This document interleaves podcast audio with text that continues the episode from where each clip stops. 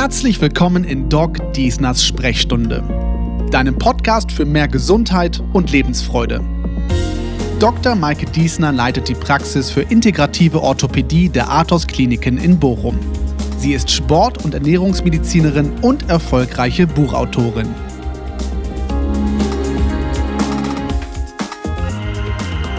Wenn Dr. Jens Adermann ins Geschehen eingreift, geht es um Schmerzen. Speziell um chronische Schmerzen, die der Chefarzt der Klinik für manuelle Therapie erfolgreich behandelt.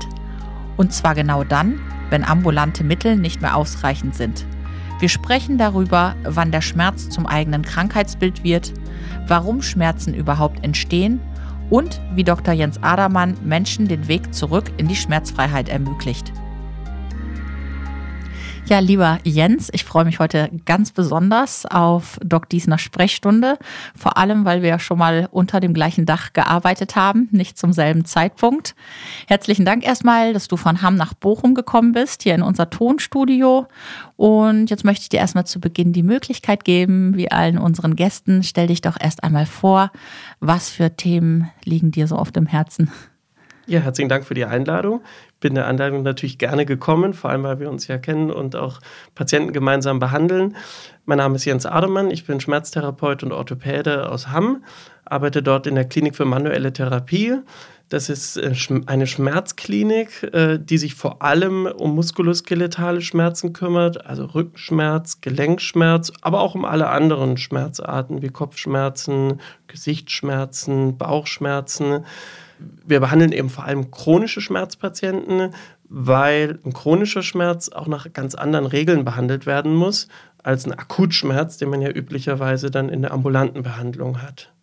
Ja, das äh, sind ja auch Dinge, die ich so in der Praxis beobachte äh, bei meinen Patienten. Das heißt, wir haben ja eben auch viel äh, Sportverletzte, die eben mit einem ganz akuten Problem zu uns kommen, was wir entweder konservativ oder auch operativ zum Teil lösen. Aber wir haben natürlich auch Patienten, die wir sehr, sehr lange schon äh, betreuen, die eben chronische Schmerzen an den Gelenken haben oder auch von chronischem Rückenschmerz betroffen sind. Da arbeiten wir ja auch intensiv ähm, zusammen. Kannst du uns vielleicht einmal erklären, wo so der Unterschied zwischen dem akuten und dem chronischen Schmerz liegt? Also grundsätzlich muss man erstmal sagen, ist Schmerz ja was Gutes, was Positives.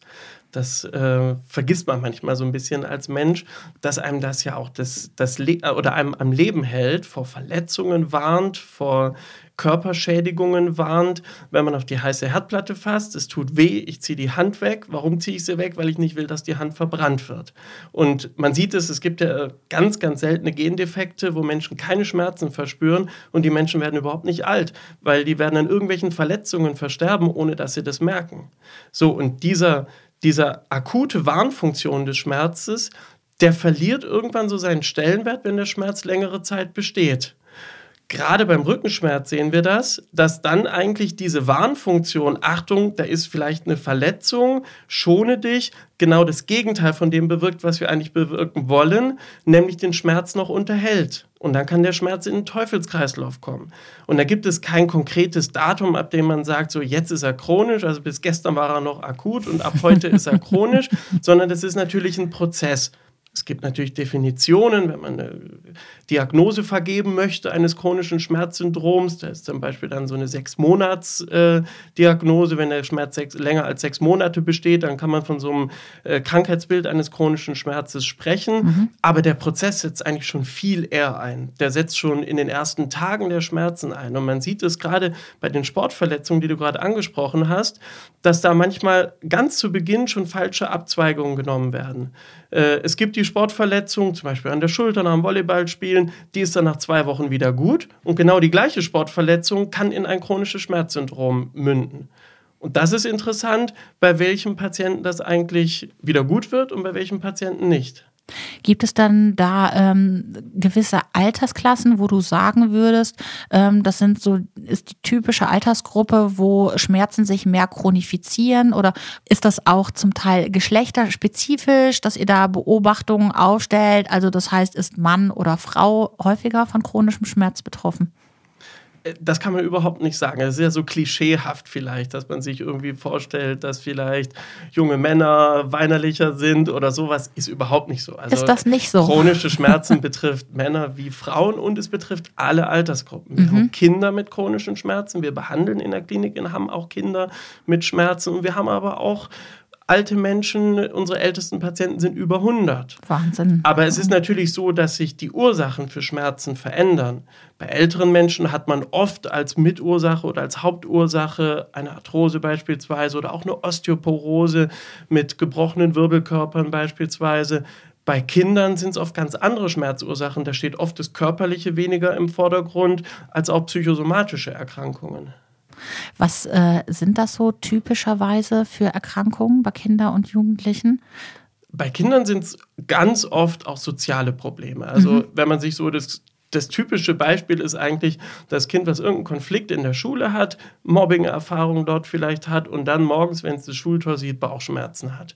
So, und das Kind wird zum Kinderarzt geschleift und dann wird es ins Krankenhaus gebracht, Ultraschall, der ganze Bauch wird untersucht, vielleicht sogar noch MRT-Untersuchungen und es ist aber körperlich gesund. Und dann stehen alle Achseln zucken da und wissen nicht, wie es weitergeht. Und dann muss auch schmerztherapeutisch angesetzt werden. Das findet dann oft noch erst in der ambulanten Versorgung statt, durch die Kinder der Ärzte, dass eben auch mal eine Analyse stattfindet, in welchen Situationen tritt der Schmerz denn auf, tritt er am Wochenende auch auf, tritt er im Urlaub auf oder tritt er vielleicht wirklich nur auf, wenn Schule ist oder vielleicht nur, wenn Mathematik in der ersten Stunde ist oder so.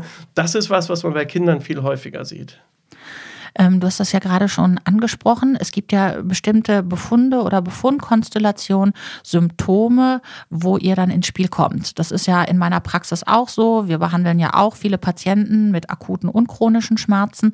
Aber so hin und wieder, also gerade wenn es irgendwie von der Socke bis zur Locke wehtut, ja, oder Schmerzen auch so unspezifisch sind, wandern äh, zwischen den großen Gelenken hin und her ähm, oder eben auch die Rückenschmerzen so massiv sind, dass sie letztendlich die Leben Lebensqualität der Patienten maßgeblich äh, einschränken, ähm, dann erzähle ich ja auch den Patienten von eurer Klinik, äh, die ja sehr, sehr hoch spezialisiert ist.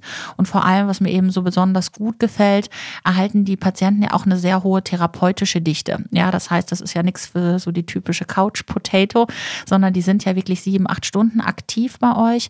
Was würdest du denn sagen? Wann ist denn so der Punkt da oder was sind typische Befundkonstellationen? Konstellationen, wann Patient zu euch in die Klinik kommen sollte?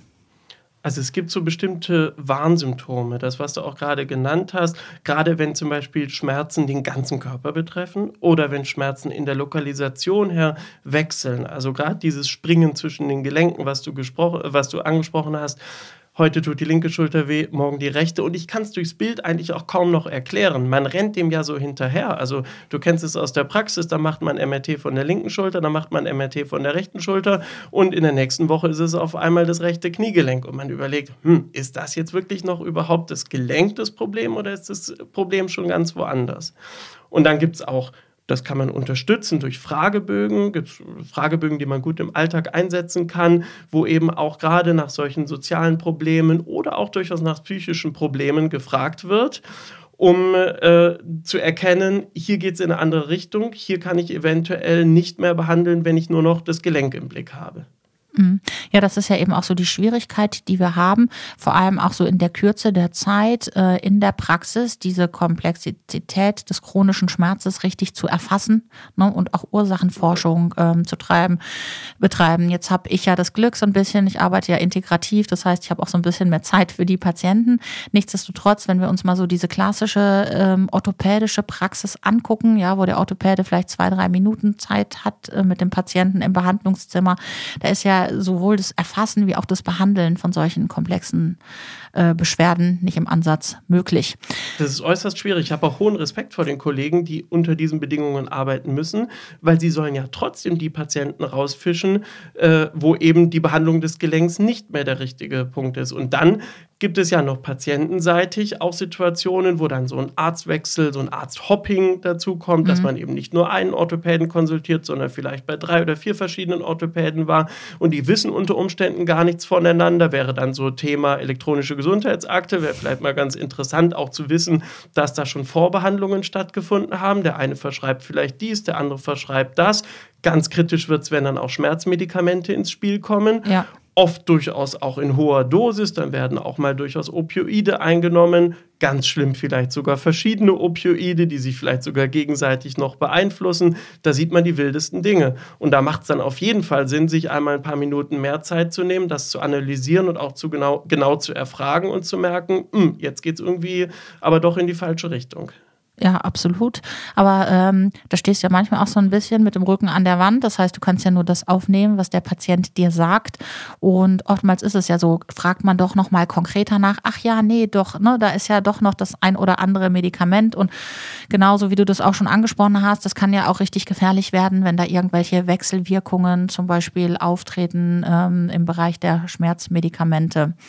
Und gerade so ein psychischer Einfluss, der wird halt oft auch stigmatisiert. Also wenn man mhm. jetzt als Orthopäde dann noch anspricht, na, wie geht es denn Ihrer Psyche, dann gehen beim Patienten ganz oft direkt die Schranken runter. Die sagen, na, jetzt denkt er, ich habe es ja nur noch an der Psyche.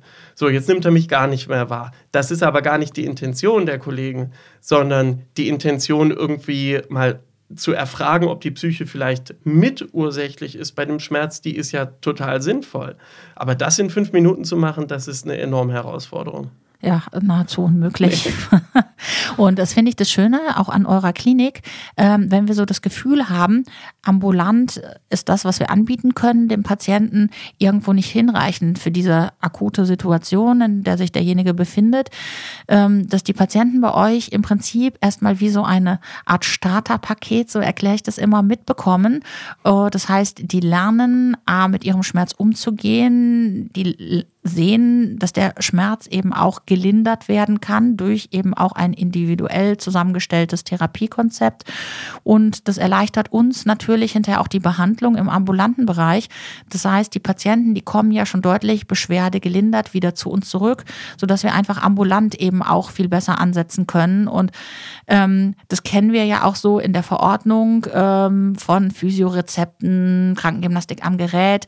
Das findet ja, wenn du Glück hast, zweimal in der Woche statt ja, und das ist schon viel aktuell. Und ähm, das ist ja oft eben nicht hinreichend, wenn eben Schmerzen so massiv sind und auch schon seit so einer langen Zeit bestehen.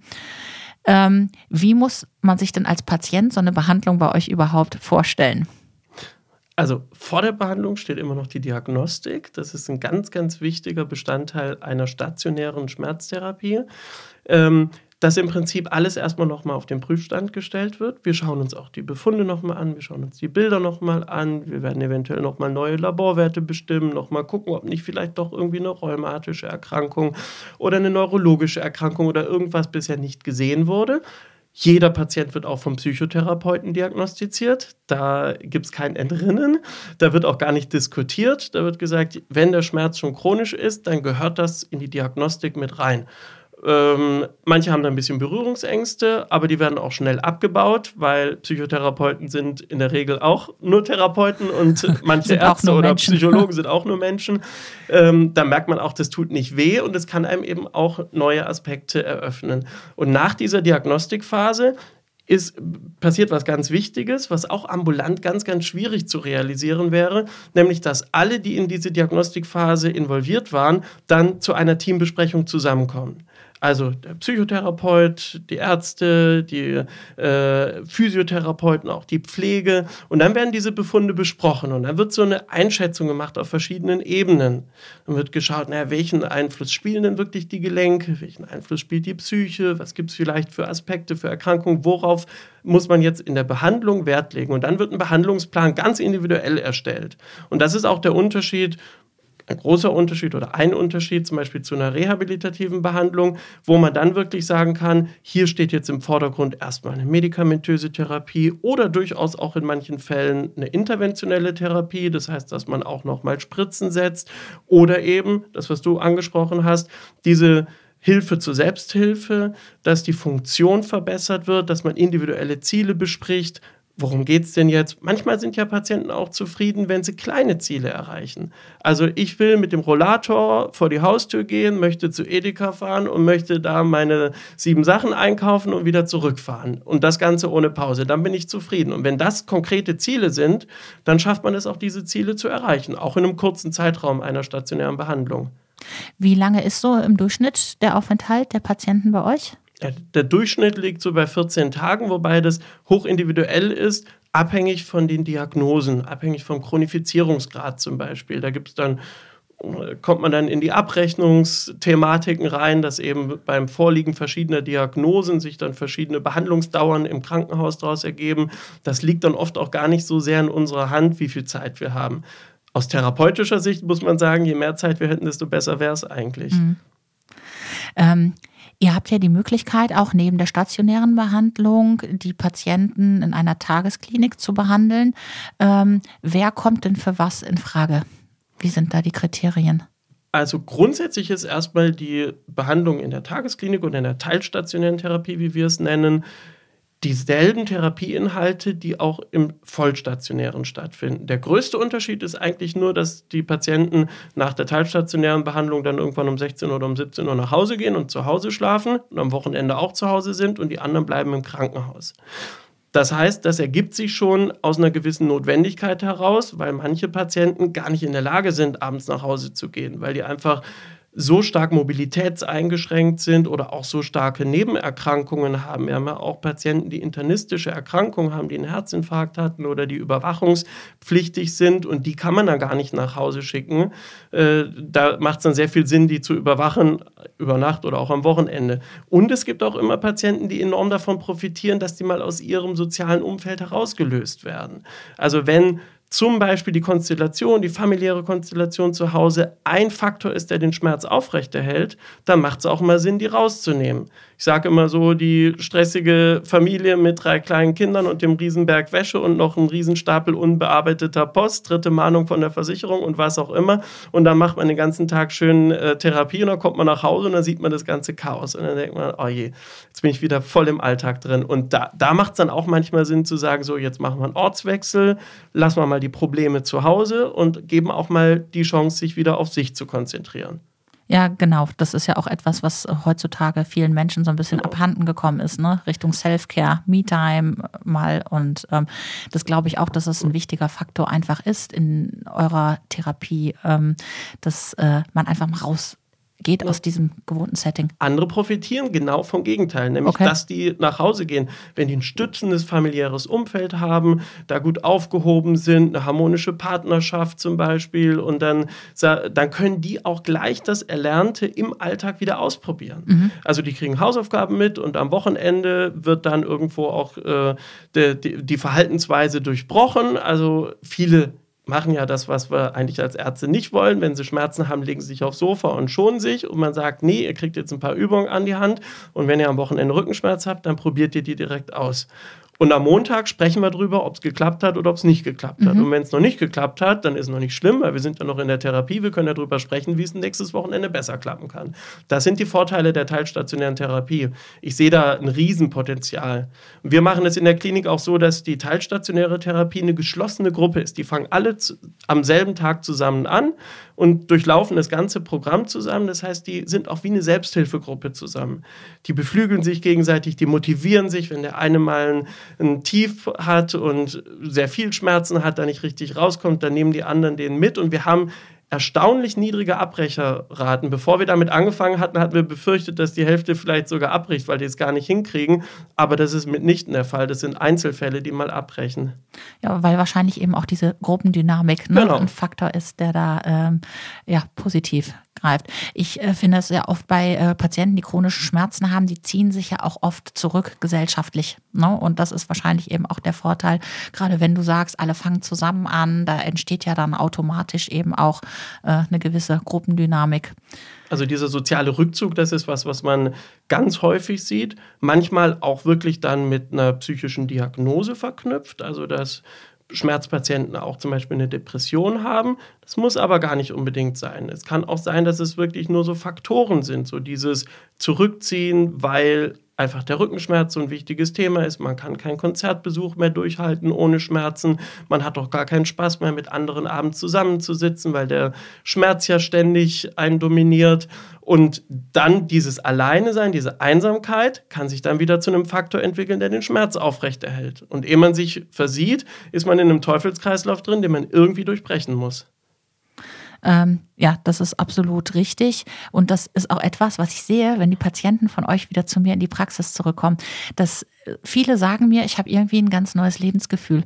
Und die strahlen dich an, ja, und man hat so das äh, Gefühl, ja, äh, die sind irgendwie auf einem ganz anderen Weg jetzt unterwegs. Und äh, da freue ich mich einfach auch immer so wahnsinnig, weil ihr einfach auf vielen verschiedenen Ebenen jetzt nicht nur runter reduziert auf den Schmerz an sich, sondern auf die gesamte Lebensqualität einfach so einen äh, positiven ja, Input gibt. Du sagst es so schön, dass man denkt, ich, wir könnten zaubern, aber so ist es natürlich auch nicht. Also man muss auch realistisch bleiben, man erreicht auch nicht alle Patienten, auch mit so einem Konzept. Es gibt natürlich Patienten, die haben eine sehr starke Erwartung, dass ihnen geholfen wird. Wir sprechen so im therapeutischen von einer sogenannten externalen Heilungserwartung. Also so der Arzt, der Halbgott in Weiß, der soll kommen und der soll mir die Zauberspritze an die richtige Stelle geben und dann ist mein Schmerz weg und ich muss gar nichts dafür tun.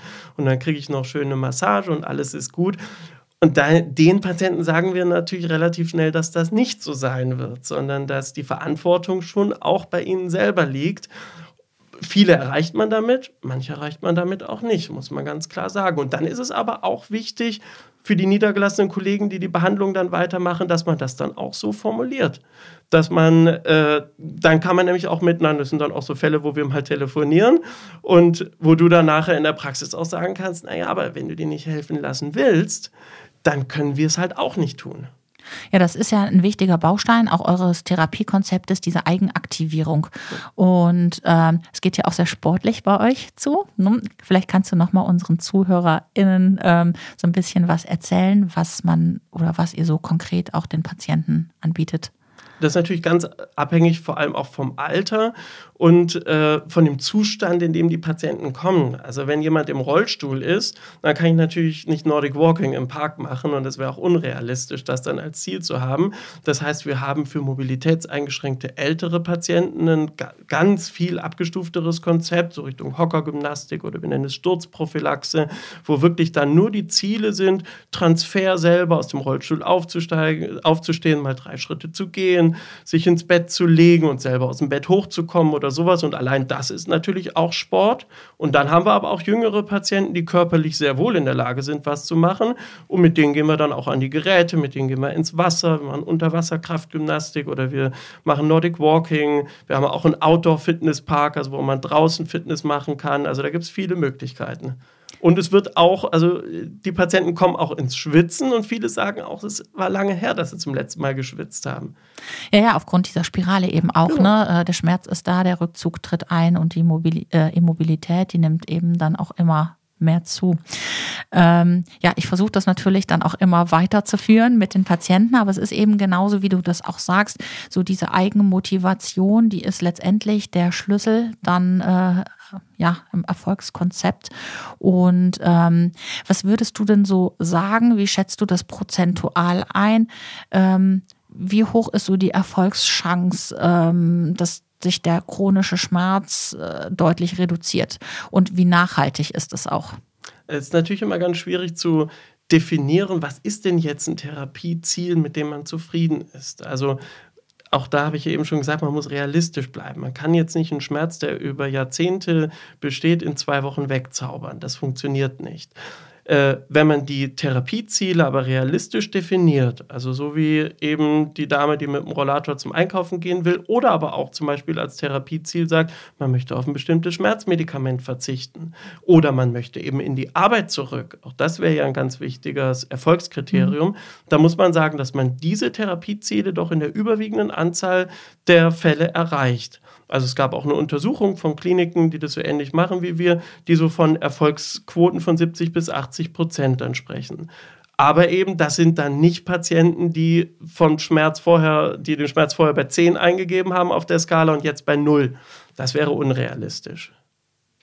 Aber ähm, das sind ja trotzdem schon sehr, sehr gute Ergebnisse. Auf jeden Ja. Fall. Und es freut dann auch. Und man kann wirklich auch motivieren. Also man, äh, gerade Patienten, die eher skeptisch sind am Anfang oder die, die, die sich so ihre, ihre, ihre Ausreden auch aufgebaut haben, so, ich kann mich ja nicht bewegen, weil wegen meines Knies kann ich ja nicht gehen und so weiter. Und dann, doch, das funktioniert jetzt und wir machen das jetzt einfach mal.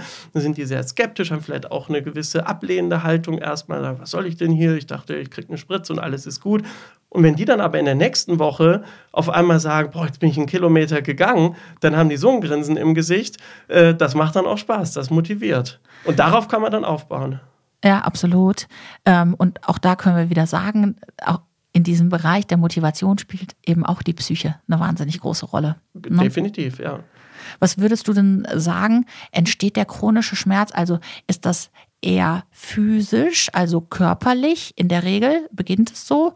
Oder ist es häufiger doch eher die Psyche? Oder kommt beides irgendwie auf einmal und kumuliert sich dann? Also was wir sehen, dass der Auslöser häufig körperlich ist. Häufig. Es gibt natürlich auch rein psychische Auslöser. Aber der Auslöser kann oft sowas sein wie die Sportverletzung, die du eben genannt hast, oder auch mal eine Bandscheibenproblematik, so ein Hexenschussartiger Schmerz zum Beispiel, der wirklich auch mal aus einer körperlichen Ursache, wenn so ein Bandscheibenring mal einreißt oder wenn ein Meniskus am Kniegelenk einreißt und es macht einen körperlich begründbaren Schmerz. Das ist oft der Auslöser. Die aufrechterhaltenden Faktoren, die sind dann viel häufiger im psychischen und äh, sozialen Bereich zu finden. Man spricht in der Schmerztherapie von einem sogenannten biopsychosozialen Modell. Schwieriges man, Wort. Genau, hört man relativ häufig. Bio ist dann dieser körperliche Teil davon.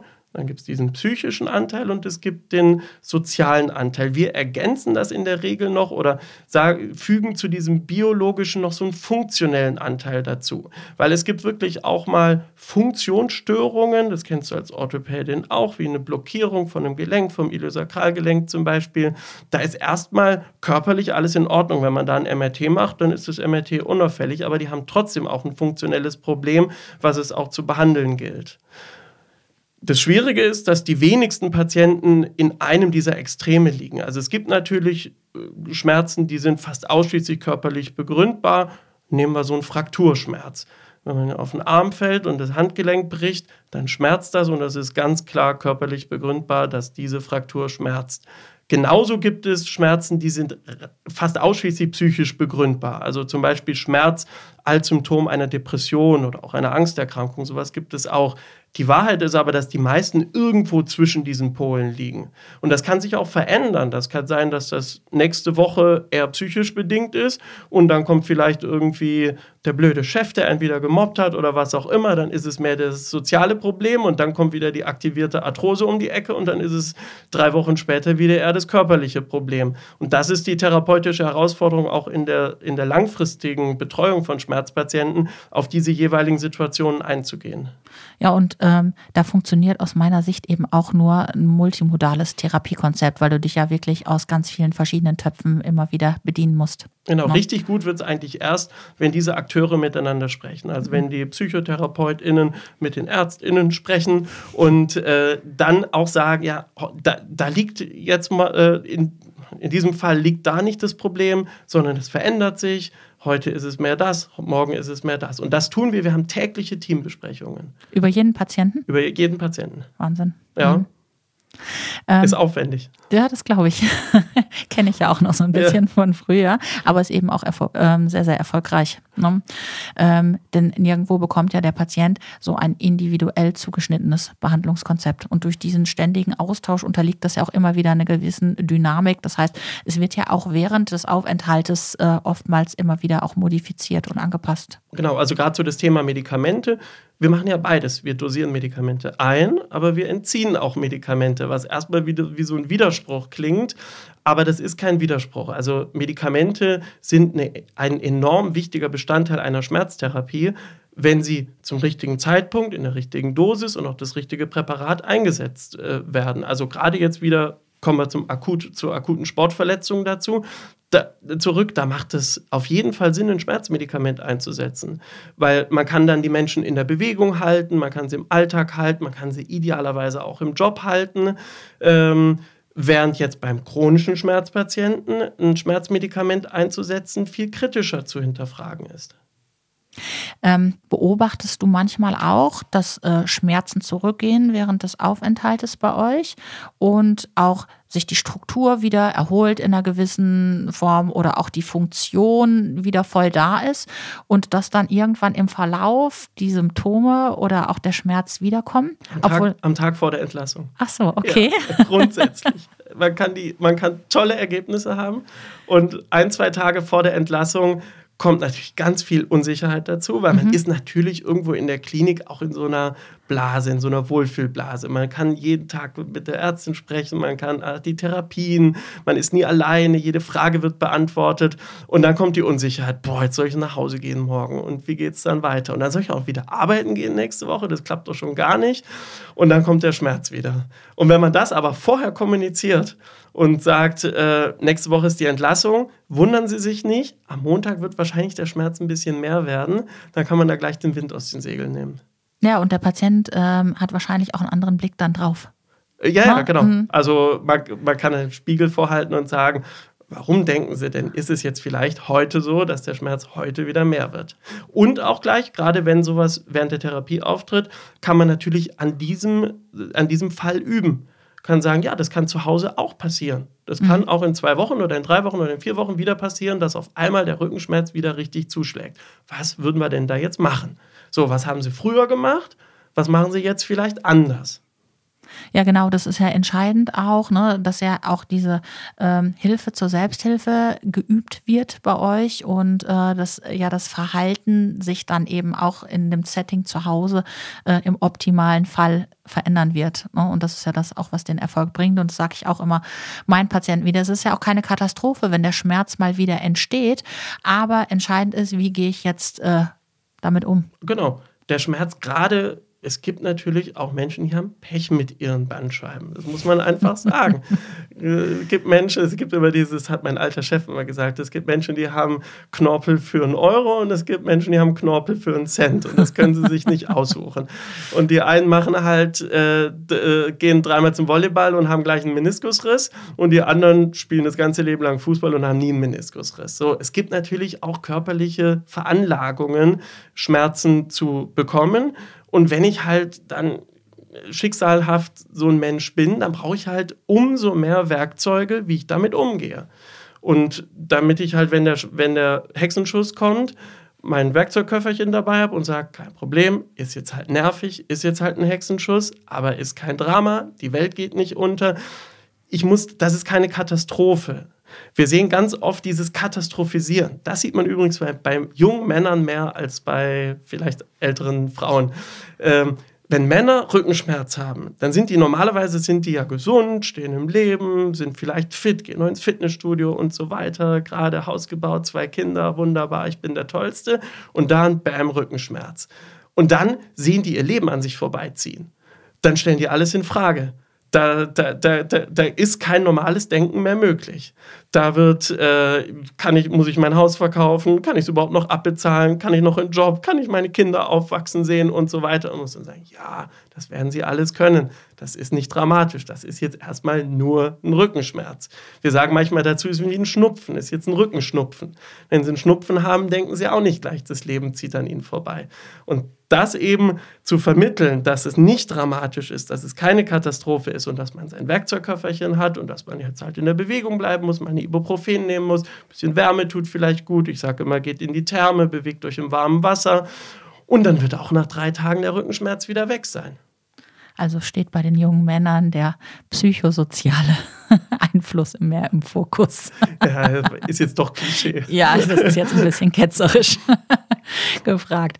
Ähm, jetzt habt ihr ja auch noch ähm, andere Therapiemaßnahmen, wo ihr versucht, den Patienten so ein bisschen auch ähm, ja so in Richtung Lifestyle-Änderung äh, was mit an die Hand zu geben. Ich habe ja gerade schon so diese sportliche Komponente äh, angesprochen. Jetzt gibt es noch den ganz großen Bereich der Ernährung. Das ist natürlich mein Thema, was mir auch sehr am Herzen liegt. Ähm, auch da habt ihr ja ein spezielles Konzept entwickelt für chronische Schmerzpatienten. Was wird denn bei euch so aufgetischt? Das ist ein ganz wichtiges Thema, weil dann geht es natürlich gerade im Krankenhaus ganz schnell auch um Geld. Und dann gibt es einen Geschäftsführer und der hat sein Portemonnaie auf dem Tisch und der überlegt erstmal, was ist uns das eigentlich wert, Patienten zu ernähren. Und in ganz vielen Krankenhäusern heißt Ernährung eigentlich nur satt machen. Da wird gespart ohne Ende, da wird das Essen, glaubt gar nicht, was ich da alles schon mitgekriegt habe, da wird Essen quer durch Deutschland gefahren. Hauptsache, es ist billig und so schmeckt es dann auch. Und da haben wir gesagt, das kann nicht sein die, die Patienten sind bei uns, um eben auch eine Lebensstiländerung irgendwo mitzumachen. Und dann ist Ernährung ein so wichtiges Thema, dann können wir nicht jeden Tag hier irgendwie frittiertes Fleisch auf den Tisch bringen. Das geht einfach nicht. Unser Geschäftsführer war da Feuer und Flamme, den haben wir überzeugt. Und wir haben ein sehr viel höheres Budget für Essen als andere Kliniken, also mindestens doppelt, wenn nicht sogar dreimal so hoch wie in vergleichbaren Häusern. Und damit kann man natürlich viel mehr machen. Und dann wird Essen auch zur Therapie dann wird das nicht eben nur, um satt nachher zufrieden zu sein, sondern auch als therapeutisches Instrument eingesetzt. Und man kann mit Ernährung Schmerzen beeinflussen gibt leider nicht so viele Studien wie in anderen Bereichen. Also gerade beim Diabetes oder beim Herzinfarkt, da gibt es ja viel, viel mehr Studien als bei, für Schmerz und Ernährung. Aber es gibt einige Studien. gab jetzt eine belgische Arbeitsgruppe, die einige Studien zusammengefasst hat, so eine äh, Meta-Analyse gemacht hat und da schon einige ganz konkrete Empfehlungen für Schmerzpatienten gegeben hat, an denen wir uns auch ähm, entlanghangeln. Ja, das sind ja im Wesentlichen eben zwei Komponenten. Das eine ist ja das basische, die basische ja. Ernährung. Das andere ist, ähm, sind antientzündliche Lebensmittel, von denen wir auch wissen, dass die eben gerade chronische Entzündungen auch an den Gelenken löschen oder zumindest genau. minimieren können. Das heißt, bei euch wird frisch gekocht. Bei uns wird frisch gekocht. Basisch ist ein wichtiges, äh, wichtiges Stichwort. Ähm, wir hatten eine lange Diskussion, ob wir jetzt ganz auf vegetarisch umstellen. Wir haben äh, oder den Eindruck, dass manche Patienten das noch nicht, so, noch nicht so ganz bereit dafür sind. Das heißt, wir haben Fleisch sehr weit reduziert. Also es gibt nur an einigen wenigen Tagen in der Woche Fleisch und Schweinefleisch zum Beispiel haben wir komplett äh, rausgenommen, haben dann im Wesentlichen Geflügel, aber einen ganz klaren Schwerpunkt auf Gemüse. Und das ist ja genau das, was eben auch in der basischen äh, Ernährung wichtigen Stellenwert hat. Wir wollen Entzündung senken, aber es geht natürlich auch grundsätzlich darum, erstmal Kalorien zu reduzieren und Gewicht zu reduzieren. Also ganz unabhängig von Entzündung und von Schmerzwahrnehmung ist alleine Ernährung insofern wichtig, weil wenn ich 20 Kilo mehr mit mir rumschleppe, dann ist das natürlich eine Belastung für die Gelenke, ganz unabhängig von der Entzündung. Dann kommt der entzündliche Aspekt noch dazu und auch noch ganz interessante Aspekte, dass man oder dass es durchaus Hinweise gibt, über die Ernährung auch eine Schmerzchronifizierung zu beeinflussen, die im Nervensystem stattfindet. Also auch im Zentralnervensystem im Kopf. Es gibt Neurotransmitter, das sind so Botenstoffe, die Informationen von einer Zelle auf die andere rüberbringen. Und diese Botenstoffe, die müssen eben vorhanden sein, um ein vernünftiges äh, oder eine vernünftige Regulation der Schmerzwahrnehmung zu haben. Und das, das, das sind oft Botenstoffe, die fehlen. Und die kann man durchaus auch über Ernährung substituieren. Das ist dann aber ein Bereich, wo die Studienlage schon sehr dünn wird. Ja, weil ja letztendlich die Industrie auch kein Interesse daran hat. Ja, denn ähm, die meisten industriellen Produkte, die stehen dem ja eher entgegen. Das heißt, das ist ja auch so das Credo, dass eben industriell, also hoch weiterverarbeitete Produkte eher gemieden werden sollen aufgrund dieser ganzen Zusatzstoffe, ob das irgendwelche Schutz äh, Schutzgase in Chipstüten sind, ob das Trennmittel sind, die die Käsescheibchen schön fein getrennt in der äh, Plastikverpackung äh, ja ihr Dasein verweilen lassen und ähm, Transfette in den ganzen Backwaren. Und insofern ist natürlich das Interesse insgesamt an Studien auch nicht so hoch, ja, wie in anderen Bereichen. Die äh, Gemüse- und Olivenöl-Lobby ist einfach nicht stark genug. Dabei gerade Olivenöl, total super Beispiel, gibt es eine Studie, die zeigt, zeigt, dass eben Olivenöl diese Neurotransmitter ersetzen kann und schmerzlindernd wirkt. Also, Olivenöl kaufen. Olivenöl, Leinöl. all diese Dinge. Ja. ja. lieber Jens, wir sind auch gleich schon am Ende unserer Podcast-Folge angelangt. Ich würde gerne nochmal mit einer Erfolgsgeschichte enden. Hast du irgendwie einen speziellen Fall im Kopf, ähm, wo du am Anfang vielleicht skeptisch warst? Können wir dem Patienten überhaupt weiterhelfen? Oder irgendwie ein komplexes Erkrankungsbild, wo du sagst, so, das ist für mich eine Erfolgsgeschichte, äh, da erinnere ich mich immer wieder dran gehen einem natürlich verschiedene Patienten durch den Kopf. Ganz spontan denke ich bei Erfolgsgeschichte an eine Patientin, wo man erstmal kaum an Erfolg denken kann. Äh, ist eine Patientin, die tatsächlich über 100 ist 102 jetzt zum zweiten Mal bei uns behandelt wurde und die gesagt, die ganz viele Arthrosen hat, ganz viel Schmerz, seit vielen Jahren noch viele Schmerzmedikamente nimmt und die ein Ziel hat, sie will alleine selbstständig in ihrer Wohnung leben und sich selbst versorgen. Und äh, das haben wir jetzt geschafft. Also haben, es stand schon wirklich spitze auf Knopf, dass Pflegeheim unabkehrbar war und wir haben es geschafft, den Schmerz so weit runter zu regeln, dass sie wieder alleine eben einkaufen gehen kann und mit 102 am Rollator draußen rumläuft und an die kann ich mich zum Beispiel sehr gut erinnern. Ja, das ist auch eine wahnsinnige Erfolgsgeschichte, oder? Also das würden wir uns auch wünschen, mit 102 ja. noch so autark zu leben. Vielleicht erleben wir es. Vielleicht, ja. Drücken wir die Däumchen. ähm, zum Abschluss stelle ich meinen Gästinnen, äh, Gästen immer noch drei Blitzfragen. Ähm, das reicht, wenn du die einfach ganz kurz beantwortest. Ja? Du hast deinen Job gewechselt und bist nun Tourismusbeauftragter. Was ist das Schönste, was man sich in Hamm ansehen kann? In Hamm fällt ganz spontan der Maxi-Park ein mit dem Glaselefanten. Der ist immer eine Reise wert. Kann man schön am Wochenende hingehen, gerade auch mit Kindern absolut toll. Das ist richtig. Ich habe auch schon sogar einen Geburtstag mal drin gefeiert. es ist Samstag, dienstfrei Handy aus. Dr. Jens Adermann geht ins Stadion, auf ein Konzert oder zu Freunden. Äh, ganz spontan. Also wenn ich, wenn ich eingeladen werde, dann ins Stadion und dann gerne schwarz-gelb. Ist mir sehr sympathisch. lesen oder streamen auf der Couch? Äh, lesen. Okay. Wo können denn unsere ZuhörerInnen mehr von dir und auch von der Klinik für manuelle Therapie in Hamm erfahren? Am einfachsten über unsere Webseite schmerzmedizin-hamm.de. Gut, ich bedanke mich ganz herzlich für das Gespräch. Ich wünsche dir ein gutes Nachhausekommen, eine gute Rückfahrt nach Hamm und äh, wünsche dir ein schönes Wochenende. Ich bedanke mich für die Einladung in den Podcast, hat mir viel Spaß gemacht und hoffe, dass wir noch viele Patienten gemeinsam behandeln. Das hoffe ich auch mit Sicherheit. Bleibt fit und gesund, eure Doc Diesner.